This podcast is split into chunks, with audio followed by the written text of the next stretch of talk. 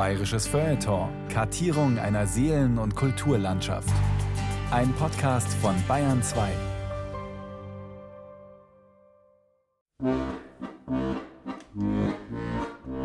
Austragler, Greise und Senioren. Das Älterwerden, das Alter und die Alten von Harald Grill.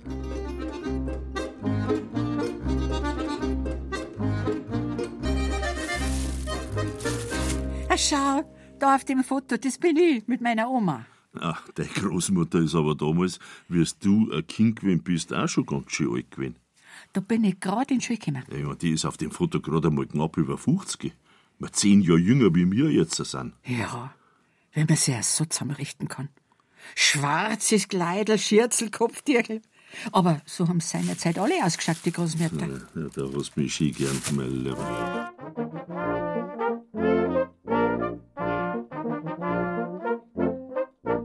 In früheren Zeiten seien alle viel schneller alt geworden, heißt es.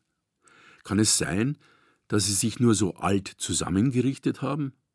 Kann es sein, dass sie die Requisiten der Alten einfach widerspruchslos angenommen haben, um demütig die Rolle zu spielen, die man den Alten in der Gesellschaft zugewiesen hat? Die Großeltern der Nachkriegszeit sahen jedenfalls mit 50 schon älter aus als heute viele 80-Jährige.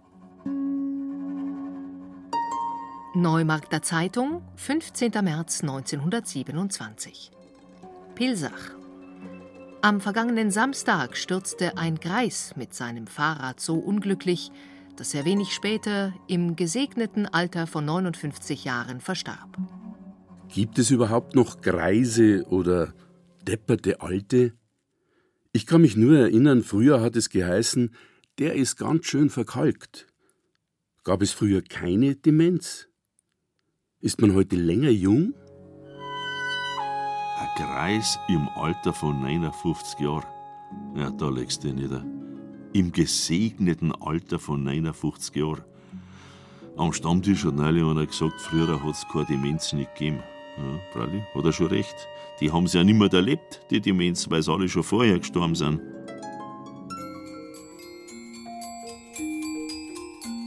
Fest steht, die Menschen werden heutzutage älter. Um 1900 betrug die Lebenserwartung für einen neugeborenen Buben ungefähr 38 Jahre und für ein neugeborenes Mädchen 41. Im Gegensatz dazu können heute geborene Buben gegenwärtig mit durchschnittlich 79 und Mädchen sogar mit über 80 Jahren rechnen.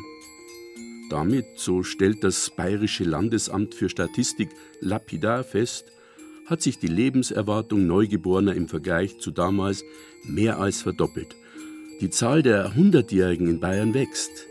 Die Menschen werden älter. Aber bleiben sie auch länger jung? Der Journalist Heribert Brandl denkt in diesem Zusammenhang über einen neuen Generationenvertrag nach.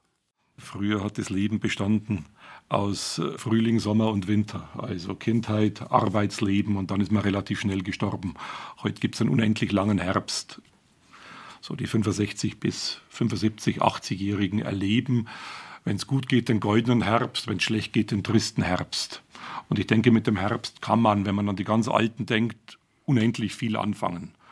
Und neuer Gesellschaftsvertrag hieße für mich, dass die Menschen in der gewonnenen Zeit im Herbst des Lebens, in der dritten gewonnenen Lebensphase, sich um die Menschen in der vierten Lebenszeit, also im Winter, kümmern. Dass der 70-Jährige sagt, ich kümmere mich jetzt um den 85-Jährigen so, wie ich gern hätte, dass man sich um mich kümmert, wenn ich 85 und 90 bin.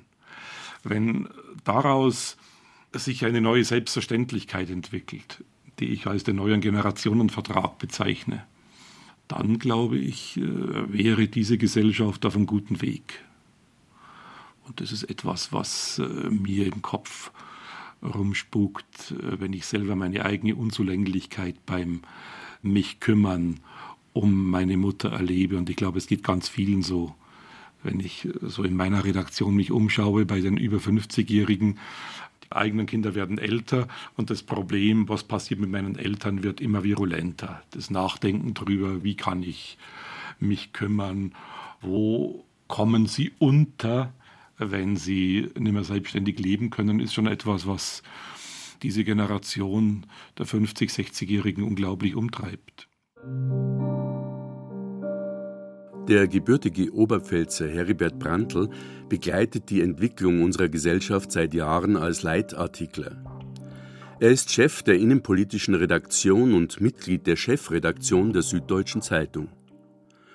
Und weil sich in einer Tageszeitung die Artikel ständig ablösen und Erkenntnisse einander ständig überdecken, hat er seine Denkanstöße als Bücher veröffentlicht. Ganzheitliche politische und sozialkritische Betrachtungen und Analysen, die uns die Augen öffnen können. Herbert Brandl fühlt darin tiefgründig, aber für jedermann verständlich unserem Dasein auf den Zahn. Der Zorn Gottes, Denkanstöße zu den Feiertagen oder Kindheit, erste Heimat, Gedanken, die die Angst vertreiben. Oder Alt, Amen, Anfang. Oft genug wird er als unverbesserlicher Linker angefeindet. Dabei tritt er einfach nur ganz konsequent für unumstößliche politische und moralische Werte ein. Hat es nicht immer geheißen, die Familie sei die Keimzelle des Staates? Und wie schaut es in Wirklichkeit aus? Kinder werden ausgegrenzt und landen schon im frühen Kindesalter in der Krippe. Alte Menschen werden ausgegrenzt und in Heime verbannt. Der arbeitende Teil der Familie kommt zwischen Geldverdienen, Kindererziehung und dem sich kümmern um die ältere Generation kaum noch zum Luftholen. Heutzutage muss jemand mit einer wertkonservativen Haltung als fortschrittlich gelten, weil er die Zukunft im Auge behalten hat im Gegensatz zu vielen Vertretern der sogenannten konservativen politischen Parteien, die ihre Wertmaßstäbe längst verraten haben. Heribert Brandl sieht dementsprechend ein Hauptproblem der Gesellschaft darin, dass sie unter dem Diktat wirtschaftlicher Interessen auseinanderzubrechen droht. Und genau da setzt er an mit seiner Forderung nach einem neuen, erweiterten Generationenvertrag. Ich gehe ja gern von dem Satz aus, den Politiker gern sagen, dass äh, die Kinder unsere Zukunft sind. Und sagt dann, das ist bloß die erste Hälfte der Wahrheit, weil die zweite Hälfte der Wahrheit ist, dass unser aller Zukunft das Alter ist. Und damit ist man bei einer Beziehung zwischen Kindheit und Alter. Und ich denke, dass die Gesellschaft ungeheuer viel lernen kann in einem richtigen Umgang mit dem hohen Alter, im richtigen Umgang mit der Demenz. Es beginnt schon damit, dass man lernt, wie wichtig der Augenblick ist, wie wichtig das Momentum ist. Der ganz alte Mensch, der demente Mensch lebt ungeheuer im Augenblick. Er lacht, wenn es ihm gut geht und hat zehn Minuten später vergessen, warum es ihm gut geht. Dieses Leben im Augenblick, glaube ich, ist etwas, was der moderne Mensch eigentlich gut brauchen kann. Das können auch Kinder, wenn sie so vor sich hinspielen. Es können auch Kinder, das, den Moment zu erleben, was wir im äh, aktiven Berufsleben kaum können. Man plant voraus, man führt Terminkalender, elektronische Terminkalender am besten, die zur richtigen Zeit piepsen und äh, verlernt eigentlich den Augenblick zu genießen. Schnell wird deutlich, was der Heribert Brandl unter einem neuen Generationenvertrag versteht. Ein ganzheitliches gesellschaftliches Zusammenleben von Kindern, arbeitender Bevölkerung und alten, nicht mehr erwerbstätigen Menschen. Ein Zusammenspiel, das mit Fantasie, Einfühlung und Erlebniskraft unserer Gesellschaft wichtige Anstöße zur Selbstverwirklichung und für die Lebensfreude geben kann. Ein Zusammenwirken, bei dem eine Generation für die andere da ist. Und was mir besonders wichtig ist, wenn es ums Alter geht, um Demenz geht und um den Wert des Lebens, auch des dementen Lebens, zu kapieren und zu lernen, dass der Wert des Lebens nicht ökonomisch diktiert ist. Und dass ein Leben auch dann wichtig und wertvoll ist, wenn es in der Wertschöpfungskette keine Rolle mehr spielt. Und deswegen glaube ich, dass auch die Kinder, und jetzt ist man wieder bei der Beziehung zwischen Kindern und Alten, dass Kinder sehr, sehr viel davon profitieren können, wenn man mit den Alten anders umgeht, weil die Kinder lernen, dass nicht nur das Ökonomische wichtig ist, das Leben einen anderen Wert hat, wenn sie sehen, wie gehe ich mit denen, die ökonomisch nicht mehr wichtig sind, wie geht diese Gesellschaft mit denen um. Da ist die demente Oma im Pflegeheim. Wenn ich die auch wichtig nehme, wenn ich äh, deren Leben einen Wert gebe, dann lernen Kinder, dass das Leben nicht nur am Lineal der Ökonomie zu messen ist, sondern dass es andere Wertigkeiten gibt. Und damit befruchtet der gute Umgang mit dem Alter die Kindheit und das, was Kinder lernen können, ganz enorm. Sprechen wir also vom Älterwerden und lassen wir dabei das Ende beiseite. Der Tod ist sowieso so sicher wie das Amen in der Kirche. Beschäftigen wir uns lieber mit der letzten Phase des Lebens und mit der Zeit davor. Auf die haben wir Einfluss, die können wir mitgestalten. Das ist umso wichtiger, weil die Aussicht besteht, dass diese Phase in Zukunft durch die Wissenschaft noch weiter verlängert werden kann. Ein langes Leben allein tut es nicht. Das können wir schon von den griechischen Göttern lernen. Titonos, dem der Götterchef Zeus zwar das ewige Leben, nicht aber die ewige Jugend verliehen hat, schrumpft allmählich zusammen, bis er nur noch ein schleimiger Batzen ist, der sich mit zirpender Stimme über sein Leben beklagt. Nein, da sei die Patientenverfügung davor, damit wir nicht noch im Koma liegend, von Maschinen durch Schläuche beatmet und ernährt, jahrelang dahinsiechen und vor uns hinjammern. Ein derart gestaltetes ewiges Leben, das will niemand. In Bayern gehen wir, was das Tricksen mit der Gesundheit angeht, zumindest in der Mythologie ein bisschen diplomatischer vor als die alten Griechen. Wir wissen, auf den Moment kommt's an. Wenn's genug ist, ist's genug. Der Brandner Kasper spielt Karten mit dem Tod. Er macht ihn besoffen mit Kirschgeist. Ein paar gemütliche Jahren gewinnt er auf diese Weise und damit hat sich's auch schon. Er hat das Gefühl, dass er jetzt lang genug gelebt hat. Es reicht einfach. Am Ende geht er gern in den Himmel. Ich bleib da und will nichts mehr wissen von der Weitrund. Wie also können wir die letzten Jahre vor dem Tod am besten gestalten, sodass eine angenehme Lebensphase daraus wird? Vielleicht doch mit Hilfe der Wissenschaft. Ein britischer Bioinformatiker und Altersforscher mit Namen Aubrey de Grey hat eine viel diskutierte Theorie über das menschliche Altern entworfen. Er definiert es als Krankheit, eine Krankheit, die durch ungünstige biochemische Prozesse verursacht wird. Wenn wir lernen, die Krankheit des Alterns zu heilen, könnten Menschen durchaus 1000 Jahre alt werden. Tja, dann bräuchte es vermutlich keine Seniorendomizile, keine alten WGs und vor allem keinen Nachwuchs mehr. Über die politischen Konsequenzen wollen wir jetzt noch gar nicht weiter nachdenken. Für die Heilung der Krankheit des Alterns schlägt die Gray ein Verfahren vor, das er als SENS bezeichnet. SENS. SENS Strategies for Engineered Negligible Senescence, kurz Strategien zur Bekämpfung des Alterns. Moment einmal. Logisch Zukunftsmusik. Der Zwischenruf vom Brandner Kasper war zu erwarten. Moment einmal.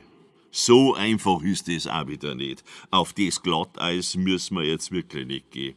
Ich leg mich doch zu keinem Biochemiker in seine Klinik, damit der mit mir umeinander probiert, wie er mich vom Altwerden heilen kann. Mir geht's um ein schönes Leben, ums Kartenspielen, um einen Ratsch mit ein paar Freunden und zwischendurch einmal um ein Schnapsal. Zugegeben, dass das Altwerden eine Krankheit ist, klingt neu. Nur das Alter selbst ist keine neue Erfindung. Das gibt es schon länger, aber es hat nur in Ausnahmefällen so lange gedauert. Für arme Leute, Tagelöhner, Mägde und Knechte, die sich nicht viel Geld fürs Alter haben zurücklegen können, naja, für die hat es schon im Mittelalter zur Not Siechenheime gegeben. Die Klöster haben sich von jeher aus Barmherzigkeit um die Kranken und Siechen gekümmert, die niemanden anderen mehr gehabt haben. Wohlhabende Handwerker und Bauern haben sich über ihr Austragshäusel hinaus oft gegen ihre rüstigen Nachfolger notariell abgesichert. Wenn man den Chroniken glauben darf, hat das nicht immer funktioniert. Viele Austragsbauern sind trotz rechtlicher Absicherung nicht gerade liebevoll behandelt worden. Ich meine, darum haben ja die Übergabeverträge versucht, alles penibelst. Man lacht ja gelegentlich, wenn man sowas heute liest, wie genau da steht, wie viel Milch täglich und wie viele Eier und was im Winter, wenn die Hühner nicht mehr legen, ersatzweise statt der Eier gegeben werden muss, wo die Alten das gewusst haben, was passieren kann und versucht haben, notariell zu regeln, was der Übernehmer dem Übergeber, dem Austragsbauern zahlen und leisten muss, bis dahin, dass geregelt wird, wer den zum Arzt bringt, wenn er krank wird. Und äh, der Jurist schaut da fasziniert drauf, weil sich zeigt, wie mit juristischen Mitteln den Schwächen der Gesellschaft auf die Sprünge geholfen werden soll.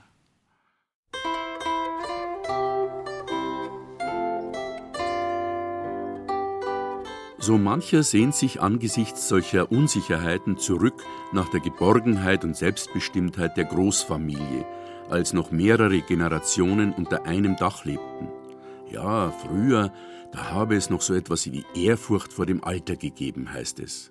Ein alter Mensch, der kommt mir vor, als wie ein Gotteshaus, denn von der Kirche und die alten Leute, da geht ein Segen aus. Fehlanzeige. Der Oberpfälzer Volkskundler Franz Xaver Schönwert beobachtete das Leben in der Oberpfalz des 19. Jahrhunderts mit wachen Augen. 1857 stellte er in seinem Werk Aus der Oberpfalz Sagen und Sitten resigniert fest, die Alten werden darauf hingewiesen, an den Tod zu denken, wenn sie dem Kinde übergeben haben und im Winkel oder Austrag sitzen. Sie fühlen, dass sie eine Last geworden sind, von der man gerne frei wäre. Wo sie früher befohlen haben, sind sie nun geduldet. Und wenn auch der Oberpfälzer in der Regel mit vieler Liebe an seinen Eltern hängt, so ist das Verhältnis denn doch ein anderes und mehrfach getrübt. Schon der Gedanke, zu nichts mehr auf der Welt zu sein, seine Aufgabe gelöst zu haben und nun selber der Auflösung zu harren, ist drückend. Allmählich macht sich die Klage immer mehr geltend, wie die alten Eltern im Austrage von den undankbaren Kindern missachtet, misshandelt, um das wenige, was ihnen ausgemacht worden, beneidet werden. Wer nicht alt werden möchte, der muss sie jung aufhängen. Sprichwort aus der Oberpfalz. Die guten alten Zeiten jedenfalls sind nicht von vornherein für alle gleich gewesen. Erstaunlich, wie sich vergangene und gegenwärtige Welt miteinander vermischen. Der Schriftsteller Eugen Ocker ist 1919 in Schwandorf auf die Welt gekommen und 2006 in München gestorben. Begraben liegt er in Kalmünz in der Oberpfalz am Zusammenfluss von Naab und Vils. Er war immer einer, der wenig übrig gehabt hat für Pathos und Rührseligkeit, aber er hat die Leute, über die er geschrieben hat, nie denunziert, und er war nie verletzend. Im Gegenteil, er hat es verstanden zu zeigen, wie viel Zärtlichkeit in der Sprache der einfachen Leute daheim ist. In seinen Dialektgedichten hat er ihnen ein Denkmal gesetzt. In der Frühjahrssonne. Mit der ersten Frühjahrssonne kommt der alte Söllner aus seiner Stuhlmasse gekrochen, hockt sie auf die Hausbank hin und host und host und host. Über der Wahl streckt Kattel, seine Schwiegertochter, ihren Kopf zum Kuchelfenster raus und sagt, Geh rein, hostet der Trag, hostet der, frick herin. Wenn da die Kattel ihrem Schwiegervater zuruft, Hurster der Drack, Hurster der Geeiner verreck herin, ist das weder grob noch bös gemeint. Das hat der Dichter Eugen Ocker bei seinen Lesungen immer wieder betont. Im Gegenteil, das sei eine überaus liebenswürdige, zärtliche Umgangsform, frei von jeder falschen Rührseligkeit, meinte er. Und alle, die es anging, haben das genauso empfunden. Und wer sagt, Zärtlichkeit hört sich anders an, den muss man fragen, wer bestimmt denn das eigentlich, wie sich Zärtlichkeit anhören muss? Auf die Haltung kommt es an. Dass es freilich im Umgang mit den Alten auch früher nicht immer nur gut oder gar lieb zugegangen ist, darauf wies der Oberpfälzer Volkskundler Franz Xaver Schönwert 1857 im zweiten Band seiner Sagen und Sitten unmissverständlich hin. Es ist auch hier nicht mehr wie früher. Die Gegenwart hat voll aufzutun, sich selbst zu vergöttern. Was gewesen, ist eitler Dunst vor den Augen des klugen Nachwuchses. Es ist, wie wenn nachdem das vierte Gebot, du sollst Vater und Mutter ehren, auf das du lange lebest und es dir wohl ergehe auf Erden, außer Kurs geraten ist. Mit Posaunen wird verkündet, was die Moral oder Menschenwürde dem Menschen zu tun und zu lassen auferlege. Und was mit vollen Backen angepriesen wird, findet bei den Priestern der Humanität selbst nicht Übung. Es sind ja nur Worte. Menschenworte, welche statt Gottes Gesetz gelten wollen. Und der Gesetzgeber gibt bekanntlich die Gesetze nicht für sich, nur für andere. Es widert oft an, von der Humanität unserer Tage zu hören. Pharisäertum wäre ein rechter Name dafür.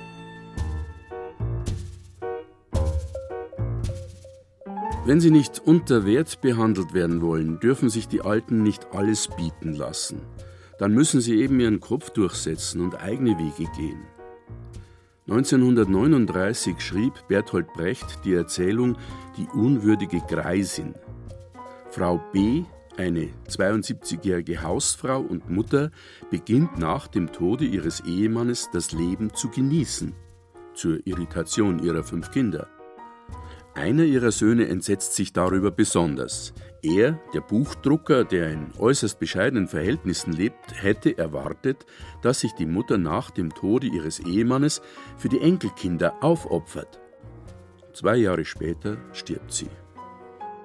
Das erste Leben dauerte etwa sechs Jahrzehnte, das zweite nicht mehr als zwei Jahre. Immerhin war sie ihrer Generation in puncto freier Lebensgestaltung einen Schritt voraus. Heute wäre das nichts Besonderes mehr. Heute ist natürlich alles besser geworden, scheint es. Für die wachsende Zielgruppe der Alten hat sich ein riesiger öffentlicher wie privatwirtschaftlicher Markt und Versorgungsapparat herausgebildet. Manche jener alten Leute spielen eine besondere Rolle. Sie wohnen bei ihren Kindern und helfen mit ihrer Rente die Schulden für das Einfamilienhaus abzuzahlen. Vielen Töchtern und Söhnen wäre es ein echtes Anliegen, sich um ihre alten Eltern zu kümmern, aber die Jungen haben keine Zeit mehr und wohnen oft viel zu weit weg. Es hilft einfach nichts. Aber es gibt ja Essen auf Rädern und Pflegedienste oder einen Platz im Seniorendomizil.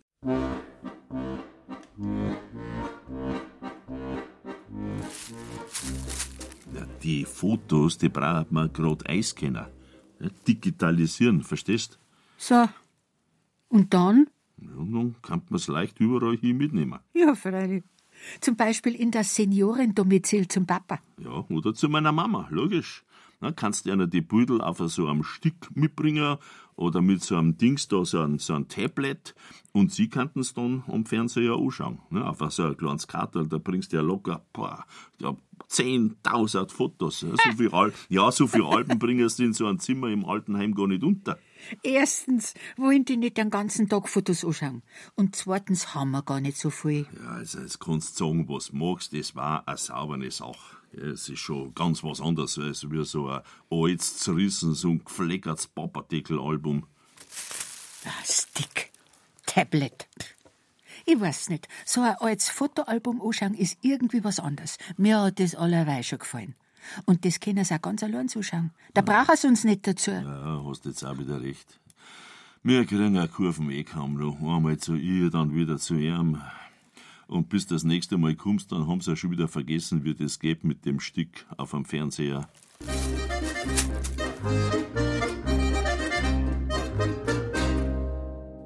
Stichwort Rente. Ist denn ein glückliches Alter am Ende nur eine Frage der sozialen Stellung und des Geldes? Die industrielle Revolution hat im 19. Jahrhundert ein Heer von Arbeitern geschaffen. Sie waren mit ihren Familien gesundheitlich und sozial nicht abgesichert. Bismarck hat ein Rentensystem mit Kapitaldeckung eingeführt, bei dem jeder Rentner verzinst das herausbekommen sollte, was er zuvor regelmäßig anteilig von seinem Lohn eingezahlt hatte. Dieses System ist zweimal zusammengebrochen. Einmal bei der Inflation von 1923 als Folge des Ersten Weltkriegs und dann nach dem Zweiten Weltkrieg durch das Ende der Reichsmark.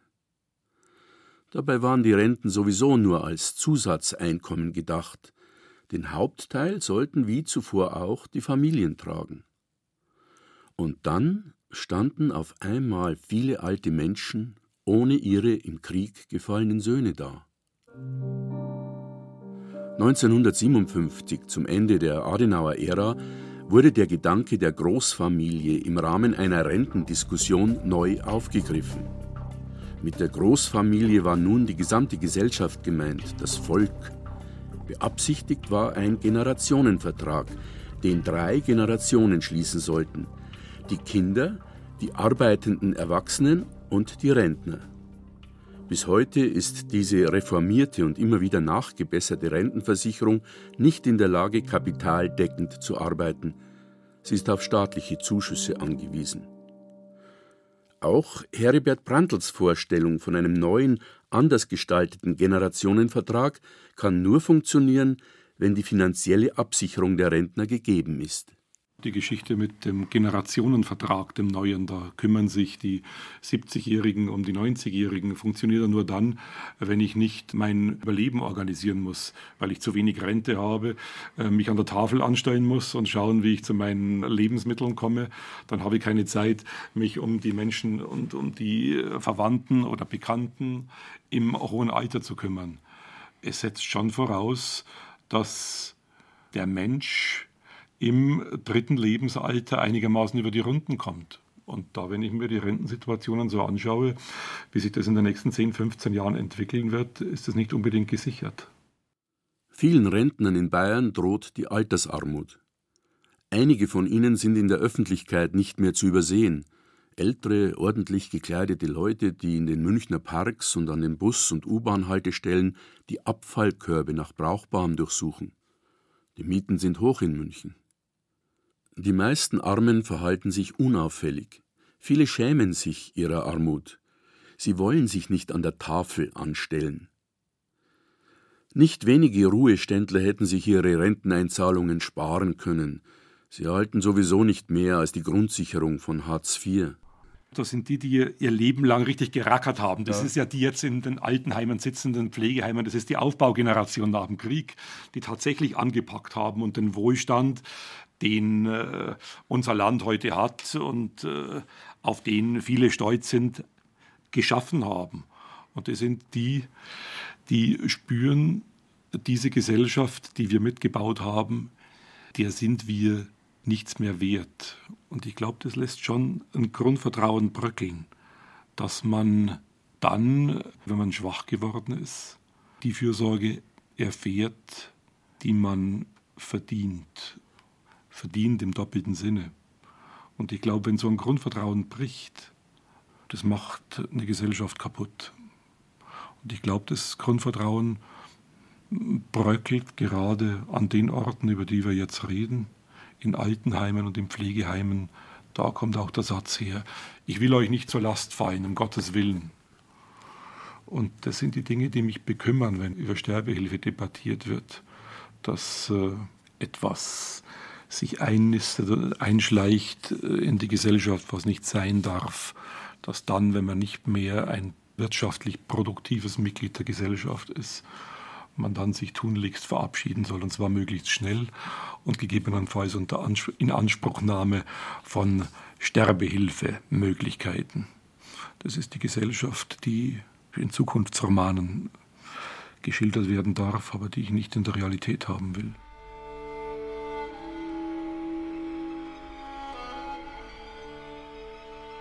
Im Allgemeinen war Altenpflege stets Familiensache. Wer aber glaubt, dass Heime eine Errungenschaft der Gegenwart sind, täuscht sich. Das Juliusspital im unterfränkischen Münnerstadt wurde bereits 1280 als Alten- und Siechenheim gegründet. Und noch in den 1920er Jahren wurden hinfällige, alte Menschen und Demenzkranke in Siechenheimen untergebracht. Sie waren dort allerdings auf die Pflege von mildtätigen Menschen angewiesen, die keinerlei fachliche Ausbildung hatten. Altenpflege war Teil der Krankenpflege. Das war damals durchaus lobenswert, weil die alten Menschen sonst armselig zugrunde gegangen wären. Aber heute haben wir ein anderes Anspruchsniveau. Viele haben sich dafür eingesetzt und dafür gekämpft. Ende der 1950er Jahre übernahmen Krankenschwestern die Leitung des Pflegepersonals, das von da an eine Kurzausbildung in staatlich nicht geregelten Kursen absolvieren musste.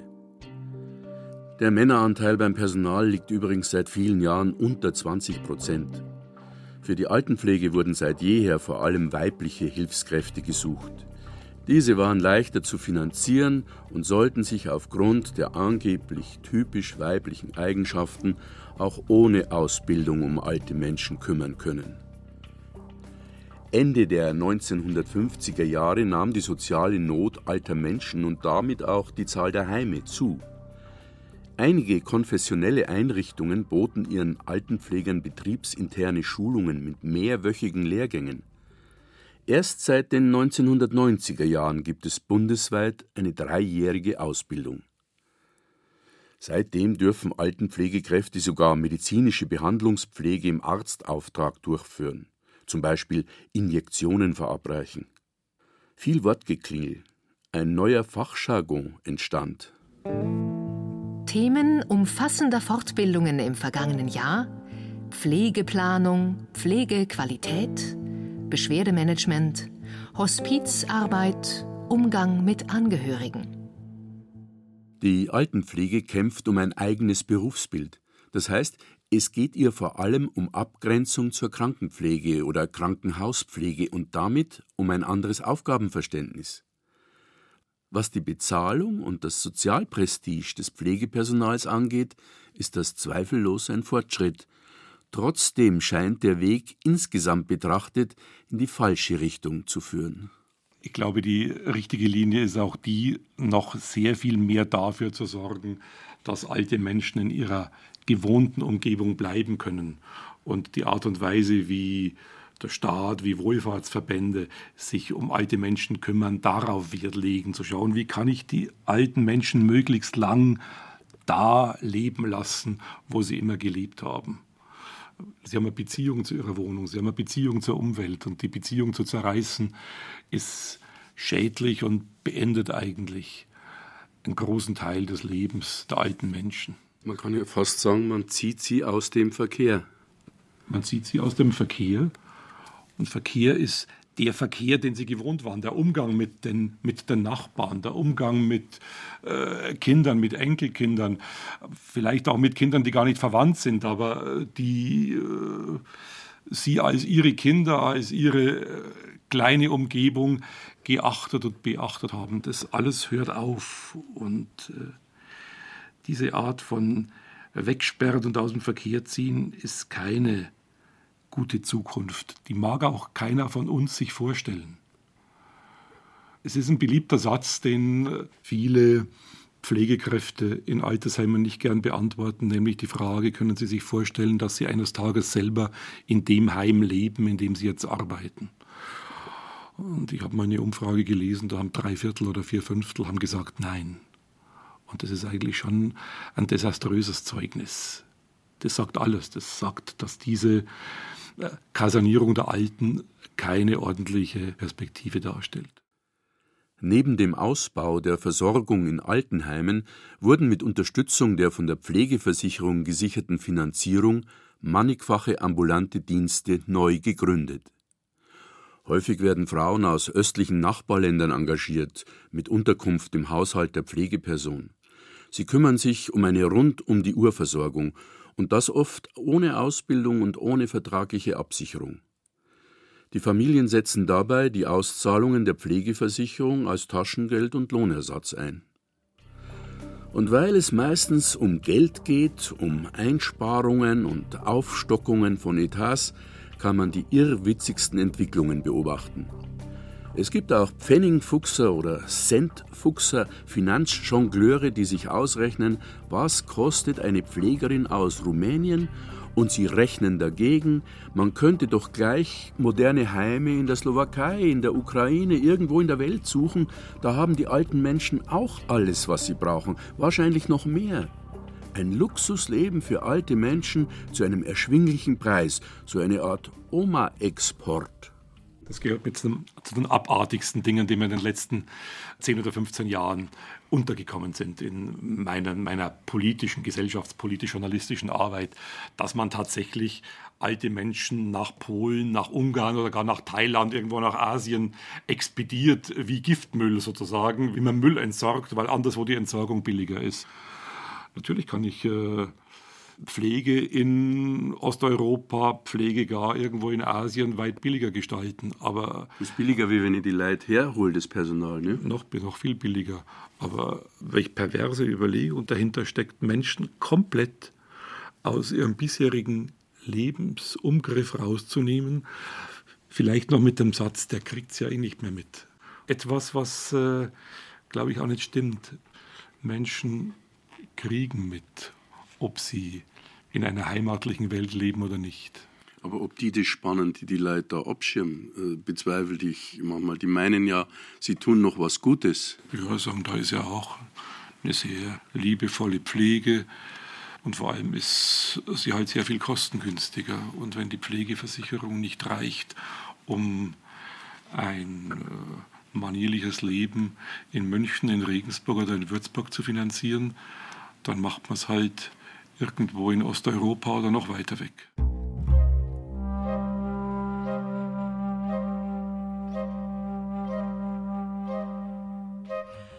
Die Zeit reicht hinten und vorne nicht.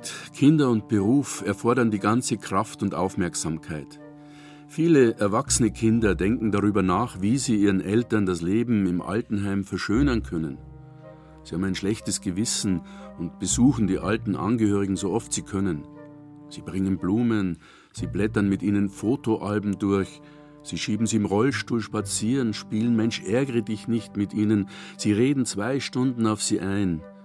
Sie kümmern sich, halten regelmäßig Kontakt mit dem Personal, um Härten im Tagesablauf zu mildern. Die Alten sollen sich ja wohlfühlen. Doch aus eigener Erfahrung weiß ich, es bleibt ein Unbehagen. Selbst wenn die Leute, die in einem Altenheim arbeiten, sich bemühen, wenn sie einem entgegenkommen, wo es nur geht, das Leben im Heim erfordert einen Rahmen. Es spielt sich in einem engen Zeitraster ab. Das ist der Versuch, das Unzufriedenstellende zu perfektionieren. Und dann noch ein bisschen zu polieren und da noch ein bisschen was zu machen. Das Raster ist ein kleines Raster. Das kann ich, kann ich anmalen, ich kann die Kasteln ausmalen, ich kann die schöner machen, aber es bleibt ein Rasterleben.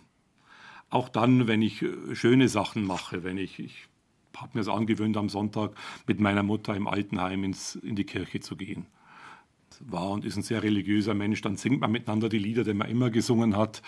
Es ist etwas Vertrautes, aber auch das Vertraute ist gerastert. Das sind diese zwei Stunden am Sonntag. Und es ist für mich, für die Angehörigen und es ist für die Alten zu wenig. Darum muss man aus dem System raus. Das System als solches ist krank.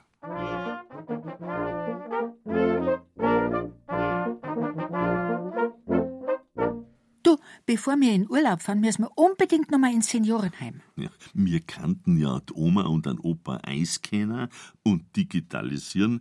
Da kann man es überall hin mitnehmen. Ja, mir gangst. Hast jetzt schon ein paar von den Fotos äh, digitixelt? Du hast doch gesagt, Fotoalben sind besser. Ich, mein, ich finde das eigentlich auch. Die Kinder sollen anschauen. Ich glaube, wir dürfen mir einer gar nicht sagen, dass wir fast drei Wochen weg sind. Nein, nein, fangen wir gar nicht erst an damit. Ah, ja. Tja, die können das eh nicht mehr unterscheiden, ob es drei Wochen sind oder drei, vier Tage. Sagen wir einfach, äh, wir kommen bald wieder.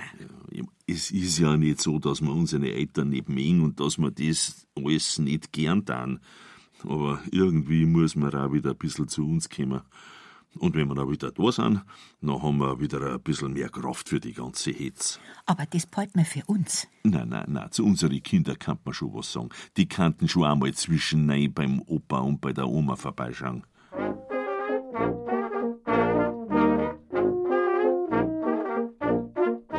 Hinter den Witzeleien steckt oft der Wunsch, Distanz zu bekommen – man will sich nicht runterziehen lassen, will nicht dauernd mit einem schlechten Gewissen herumlaufen und die Pappen hängen lassen.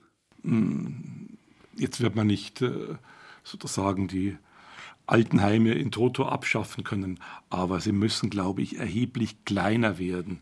Es, man muss versuchen, äh, Wohngruppen, vielleicht auch selber organisierte Wohngruppen zu unterstützen. Das sind ja, Entwicklungen, die es schon gibt, die aber zu wenig Hilfe erfahren, weil wahrscheinlich auch die Wohlfahrtsverbände, die ja die Betreiber des Ganzen sind, für die ist es zu kompliziert, in kleinen Einheiten zu denken. Die denken und arbeiten in großen Organisationen, in großen Heimen leichter. Mir ist das Altersheim, das Pflegeheim derzeit viel so weit draußen aus dem Leben. Natürlich probieren die ein bisschen was und ab und zu kommt äh, der Schützenverein oder kommen die örtlichen Vereine und machen irgendwas. Aber das ist keine Einbeziehung in, ins Leben. Ich meine, auch in München, schauen wir mal, wo hier die Altersheime sind. Die sind alle das Augustinum auf der Autobahn draußen Richtung Garmisch. Man ist äh, draußen.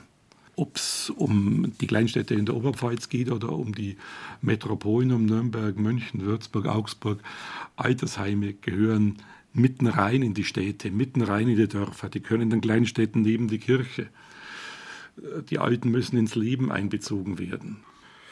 Das ist etwas, was mich äh, an dem gegenwärtigen Leben in Pflegeheimen stört. Dieses Abgegrenzte, dieses Ausgegrenzte, das nicht mehr Teilhaben an der Gemeinschaft. Es müsste anders funktionieren. Äh, die, auch die dementen Alten müssten anders ins Leben einbezogen sein, weil sie können am Leben teilnehmen. Es ist, äh, sie sind begeisterungsfähig, sie sind, können lachen, sie können weinen, sie können erleben. Und ich glaube, im Erleben der Alten, der ganz Alten mit Kindern, da wächst es ganz besonders. Man kann rumspinnen, wie, wie kann ein Kinderheim, wie kann eine Kindertagesstätte irgendwas anfangen mit einem Pflegeheim, wie kann das miteinander ausschauen. Und ich denke, so ein Miteinander kann es geben.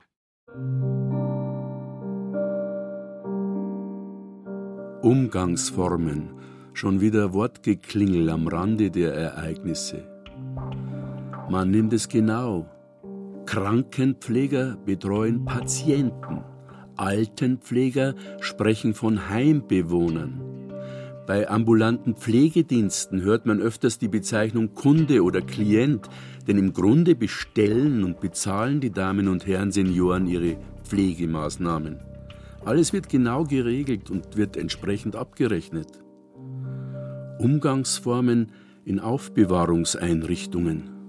Wenn, wenn Sie irgendwo im, am Flughafen, am Bahnhof aufs Klo gehen, dann finden Sie, äh, oder im Hotel, Gaststätten, dann finden Sie äh, die Listen an der Klotür, wo die Putzfrau unterschreibt, dass sie da geputzt hat. Ja.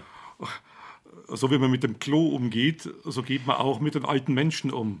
Sozusagen, das wird dann äh, quasi unterschrieben, dass man jetzt fünf Minuten, sechs Minuten, sieben Minuten bestimmte Verrichtungen gemacht hat. Da wird es einem ein bisschen gruselig, weil die wichtigste Einheit für Empathie ist Zeit. Und wenn ich die Zeit takte, dann wird die Empathie zerschlagen.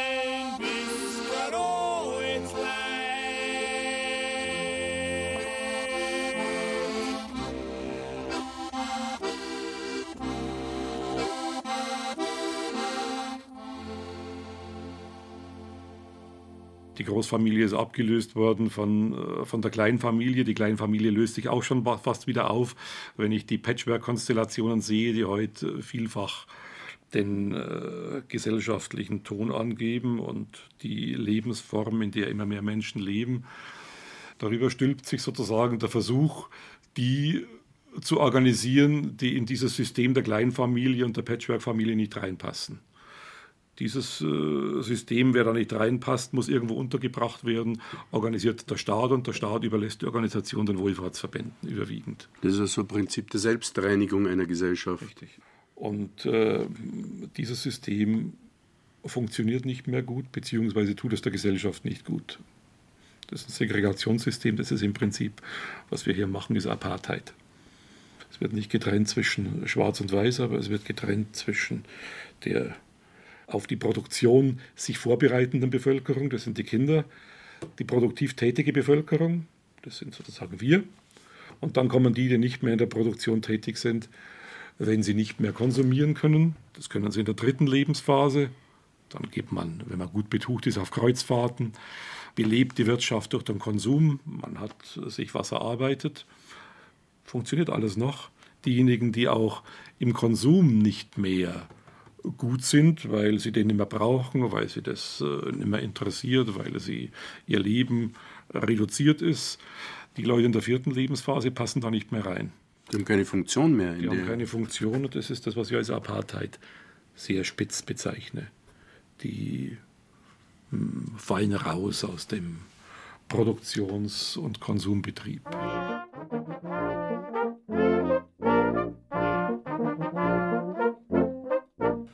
Gell, das sagt sie so einfach. Alter Depp oder alter Aff. Hey, hey, hey, was sind denn das für Ausdrücke? Wie haben wir denn, hä? Ja, das muss ich mir von, von dir alten Schachtel nicht gefallen lassen. Ja, dass, ich ein alter, dass ich ein alter Dackel bin, das weiß ich selber, aber ein alter Depp bin ich für noch lange nicht. Ich hab doch gar nicht die gemeint, sei doch nicht so empfindlich. Wenn ich zu dir alter Depp sag, dann sag ich das doch ganz liebevoll. Ja, ja, das mag schon sein, aber wenn man alt wird, dann wird man halt ein bisschen empfindlicher. Ja, da hilft's nix, wenn man eine Grobheit irgendwie liebevoll sagt. Na, jetzt mach einmal zu, wie liebevoll, dass ich zu dir sag, du alte Rutschen, du, duzi, duzi, duzi. Ah, mein Lieber, wenn man einmal gar so empfindlich ist, dann geht's dahin, verstehst?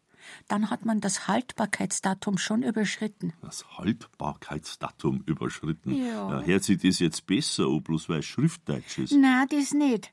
Aber wenn's die Feinheiten beim Reden nimmer kapierst, mein Lieber, das Gespür, das wenn's du mal nimmer hast, dann schaust alt aus.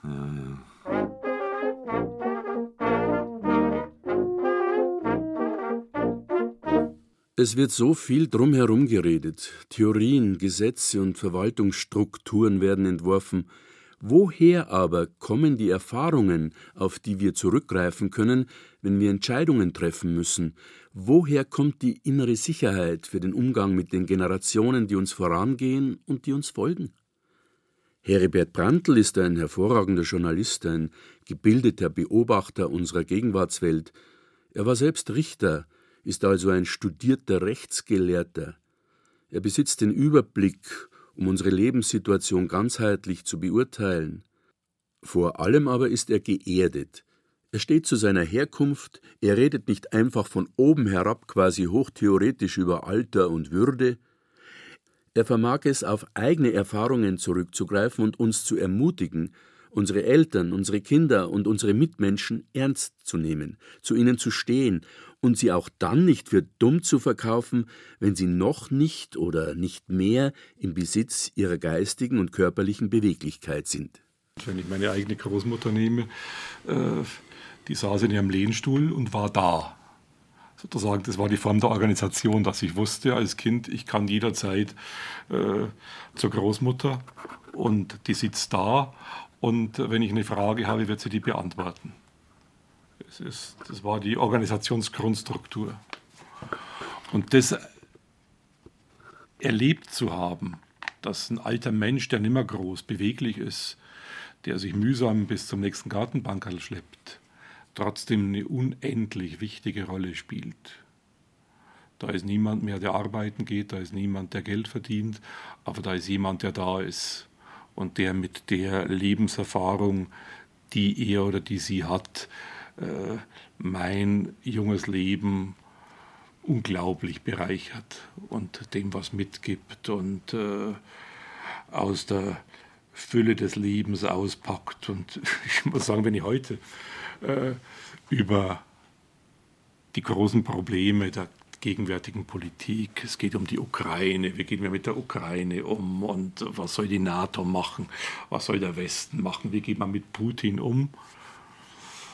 Und dann fällt mir was ganz Simples ein. Das hat mit meiner Großmutter zu tun. Meine Großmutter hatte über ein Dutzend Kinder gehabt, die waren im Zweiten Weltkrieg an allen Fronten verteilt.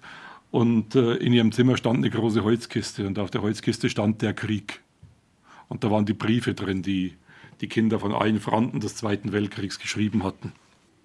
Wenn die jetzt sehen würde, ihr Heribert sitzt jetzt in der Redaktion der Süddeutschen Zeitung und äh, schreibt Kommentare darüber, wie der Westen mit Putin umgehen soll. Die wird ganz einfach sagen, du pass auf, jetzt schau mal, dass nicht wieder ein Krieg ausbricht. Das haben wir schon erlebt. Und diese tatsächlich gesprochenen Sätze oder die Sätze, die einem einfallen als die möglichen Antworten der Großmutter, die prägen einem schon. Da beginnt sozusagen die alte Generation in der Art und Weise, wie es mit mir als Kind umgeht, den Vertrag zu erfüllen, den ich dann im dritten Lebensalter fortführe.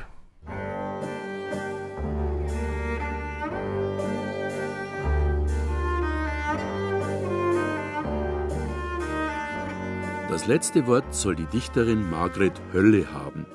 Sie ist 1927 in Neumarkt in der Oberpfalz zur Welt gekommen, von wo aus ihr Lebensweg sie nach München führte. Jaue um Jaue.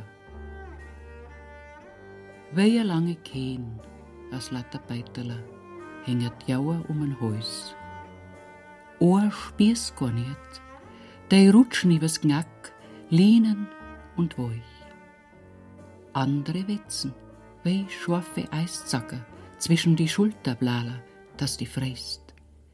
Wieder andere funkeln, haben a Feier, a Licht und a Wärm. Jaue um Jaue, wie a lange Kehn, hängt dat Lebzeit an Holz.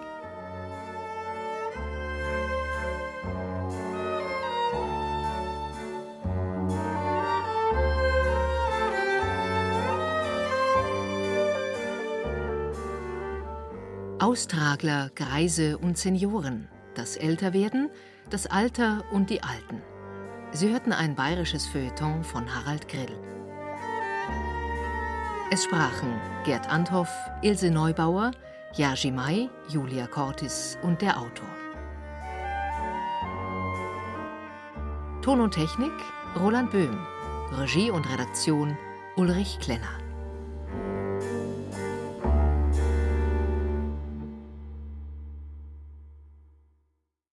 Eine Produktion der Redaktion Hörbild und Feature Land und Leute des Bayerischen Rundfunks 2016.